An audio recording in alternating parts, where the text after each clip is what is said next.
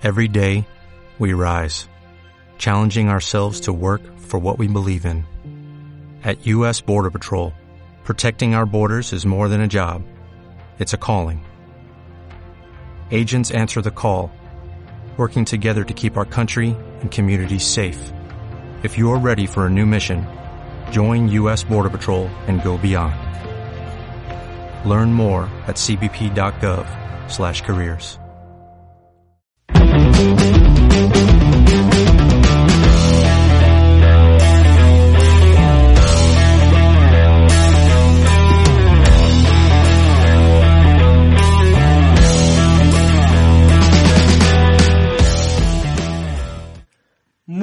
todos, bienvenidos a un nuevo podcast de Hassel, aquí comentando Álvaro, más concretamente bienvenidos al segundo podcast de la categoría de calidad, que la verdad es que ya era hora de que lo grabase y que lo subiese, pero bueno, como suelen decir, más vale tarde que nunca. En el podcast de hoy, con la mayor brevedad posible, quiero explicar qué es la calidad en un servicio, cómo las empresas deberían enfocarse para obtener la máxima calidad y por último, ¿qué diferencia hay entre la calidad de servicio y la de producto? Porque a priori decir que no es la misma calidad. En un cierto sentido lo es y en otro no lo es. Bien, pero comencemos por el principio. ¿Qué entendemos o qué es calidad en un servicio? Bien, a grosso modo podemos decir que para todos nosotros la calidad de un servicio es que un servicio en sí satisfaga nuestras necesidades o expectativas más que satisfacerlas, que las supere. Es decir, que nosotros digamos, este servicio es de calidad porque me lo esperaba peor o no me lo esperaba tan bueno como lo he percibido. Esto tiene gran similitud con lo que dice la literatura. Una revisión de unos de los autores, que son Zeidmal, Parasuraman y Berry, los cuales definen la calidad del servicio como la diferencia que existe entre las expectativas de los clientes y las percepciones. Bien, esto puede ser un poco, mm, digámoslo así, eh, aburrido o difícil de entender, pero al, al, fin y al cabo lo tenemos intrínseco en nosotros. Que al fin y al cabo nosotros cuando vamos a un servicio vamos con unas expectativas ya formadas por unos factores. Es decir, nosotros de un servicio esperamos algo en concreto. Y una vez hemos utilizado este, percibimos, mejor dicho, recibimos unas percepciones. Y estas percepciones será con la diferencia entre las expectativas y esto, la calidad de servicio. La diferencia entre estos dos términos. ¿Ok? Por lo tanto, tenemos las expectativas y por otro lado las percepciones, lo que esperamos y lo que percibimos del servicio. Estas expectativas cabe destacar que están formadas por unos factores. Estos factores son normalmente externos, externos a la empresa. Por lo tanto, la empresa de servicios debe intentar minimizar o reducir al máximo estos factores porque pueden, pueden afectar tanto positivamente como negativamente muchos factores, bueno, algunos de estos factores más importantes, por ejemplo, puede ser el boca a boca. Por ejemplo, dadme, dejadme daros un ejemplo. Eh, digamos que tenemos el comensal A y el comensal B que van al mismo restaurante. El comensal A puede recibir una atención por parte del camarero excelente, la comida de calidad, el cocinero ha preparado la comanda a la perfección y la comida pues sale en su mejor estado. Además, la comida sale, no sale muy tarde, sale en el tiempo perfecto, 20 minutos más o menos. Pues este comensala va a tener una calidad percibida de servicio excelente. Por lo tanto, hablará muy bien de este restaurante a sus cercanos, haciendo que estos tengan la motivación de acudir a este restaurante. La verdad que este es un factor de marketing muy bueno, al fin y al cabo, el boca a boca de tus clientes. Continúo con el ejemplo. Mientras tanto tenemos el comensal B que yendo al mismo restaurante obtiene una calidad percibida de servicio nefasta. Las causas, una mala atención por parte del camarero. La comida sale fría o cruda y además sale muy tarde. Bien, pues este camarero va a ser a la inversa, perdón, este cliente va a ser a la inversa. Hablará mal de este restaurante a sus cercanos, por lo tanto puede eh, hacer que estos clientes, que estos cercanos no acudan nunca al restaurante o, si por el contrario acuden, irán con una disposición negativa, mientras que los del comensal A irán con una disposición más positiva. Entonces, estos dos casos tienen unas expectativas ya formadas por unos factores. En el comensal A, este factor ha formado unas expectativas, bueno, este factor ha incidido de manera positiva, creando unas expectativas a favor de la empresa.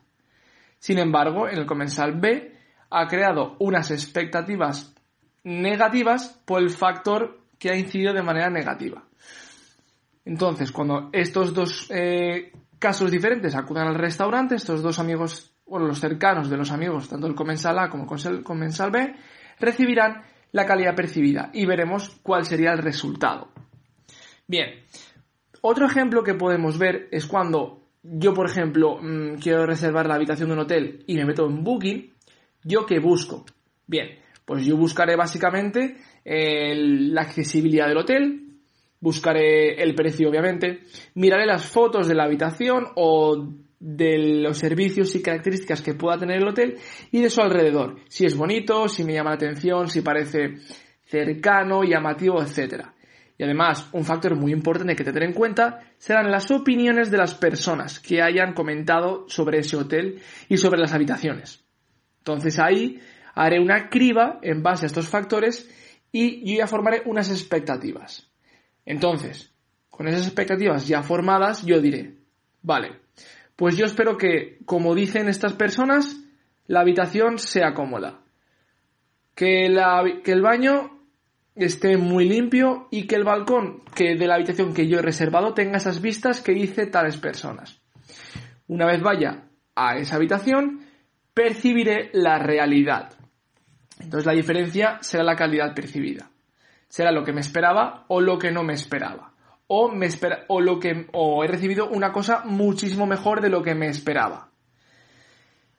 Todo esto se engloba en la calidad del servicio, pero claro, es muy complicado de obtener por parte de, los, de, los, eh, de las empresas de servicio. ¿Por qué? Con esto ya pasamos al segundo punto. Dejadme comentaros cuáles son las características de los servicios, las cuales son cuatro. La intangibilidad, donde los servicios no se pueden ni ver ni probar hasta llegar a ellos o antes pagar por ellos.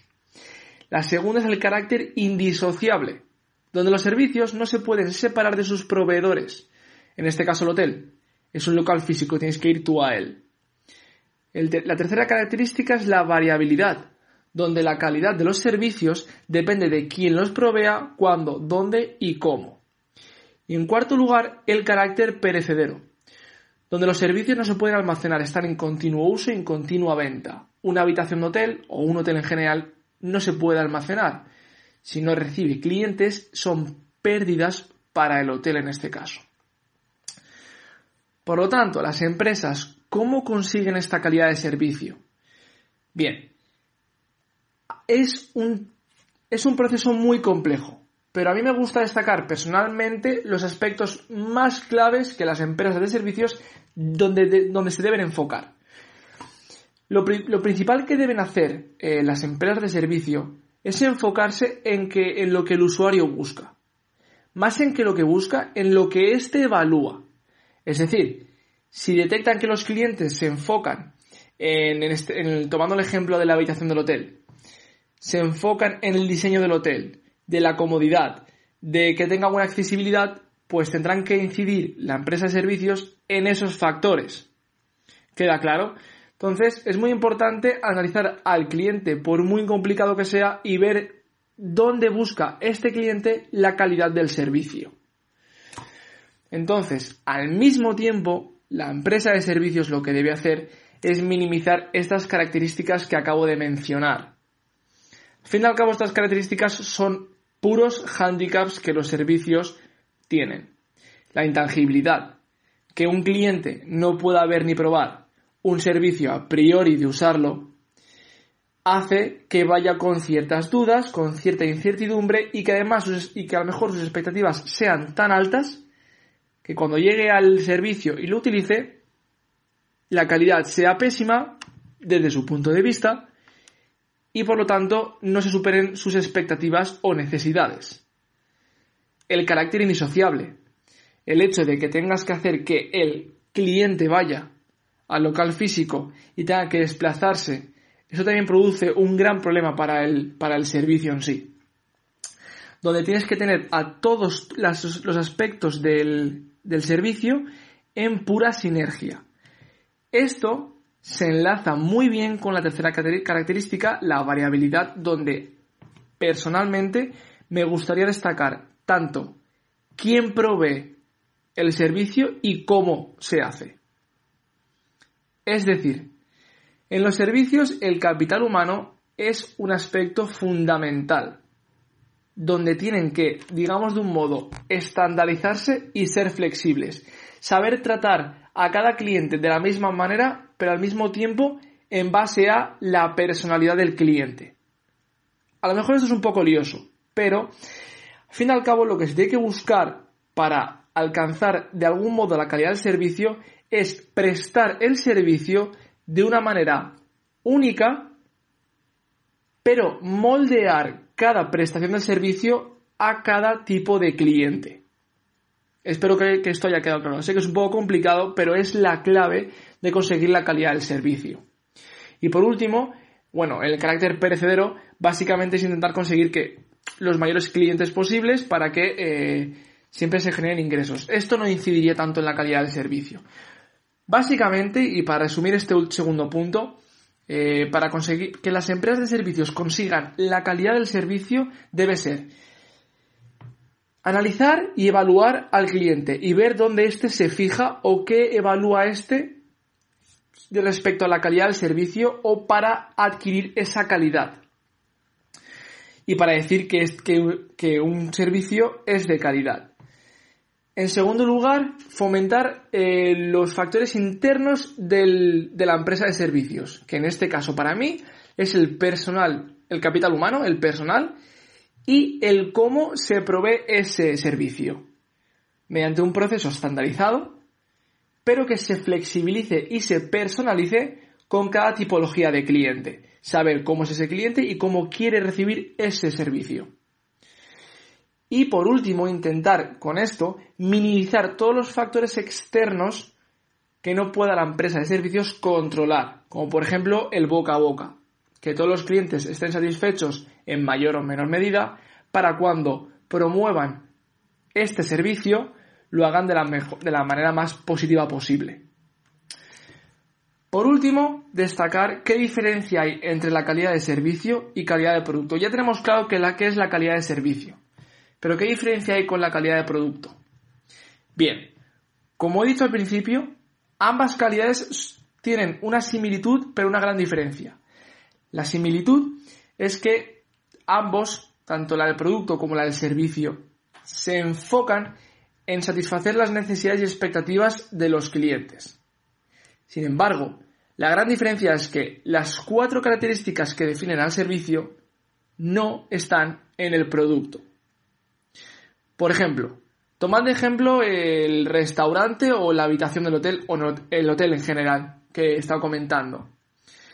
Pues comparadlo con adquirir un producto, con comprar un coche, un ordenador o un teléfono móvil o unas zapatillas. En el caso del vehículo, en el caso del coche, es tangible porque tú, previamente de comprarlo, vas a verlo, vas a tocarlo, lo ves por dentro, lo ves por fuera, un comercial te explica todas las características del coche y como he dicho, puedes probarlo. Es decir, con el comercial al lado, te das una vuelta por la ciudad con el coche. Entonces tú, sin ningún compromiso, antes de comprarlo, ya sabes cómo es el, producto, ya sabes si te va a gustar o no y cómo es, al fin y al cabo, la calidad de este producto. Lo mismo pasa con las zapatillas, te las puedes probar, con la camiseta, con el ordenador y con el móvil. Todo esto lo pruebas, es tangible antes de su compra. Por lo tanto, eh, digamos que la calidad de producto está algo ya fijada en básicamente analizar el, consumidor, que es algo ya, que es donde sus especificaciones del producto, que son algo ya más simples y más fijadas, realizar el producto y conseguir venderlo. Obviamente, después de su venta, está la fiabilidad o la duración y otras características que pueden influir en la calidad del producto.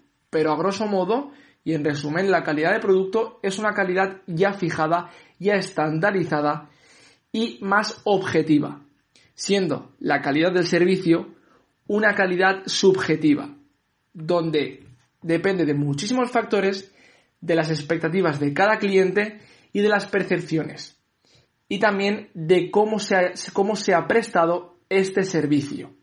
Porque no olvidemos de que cada cliente es diferente. Y en un servicio la subjetividad es lo que reina. Espero que haya quedado muy claro. Si tienes alguna duda, puedes dejarlo en los comentarios en iVoox. y bueno, y si es por Spotify, puedes mandar un correo o algo. Muchísimas gracias por escucharme y nos vemos en el próximo episodio de Hassel. Hasta la próxima. Hola, buenos días, mi pana. Buenos días, bienvenido a Sherwin Williams. ¡Ey! ¿Qué onda, compadre? ¿Qué onda? Ya tengo lista la pintura que ordenaste en el ProPlus app. Con más de 6.000 representantes en nuestras tiendas listos para atenderte en tu idioma y beneficios para contratistas que encontrarás en aliadopro.com. En Sherwin Williams somos el aliado del PRO.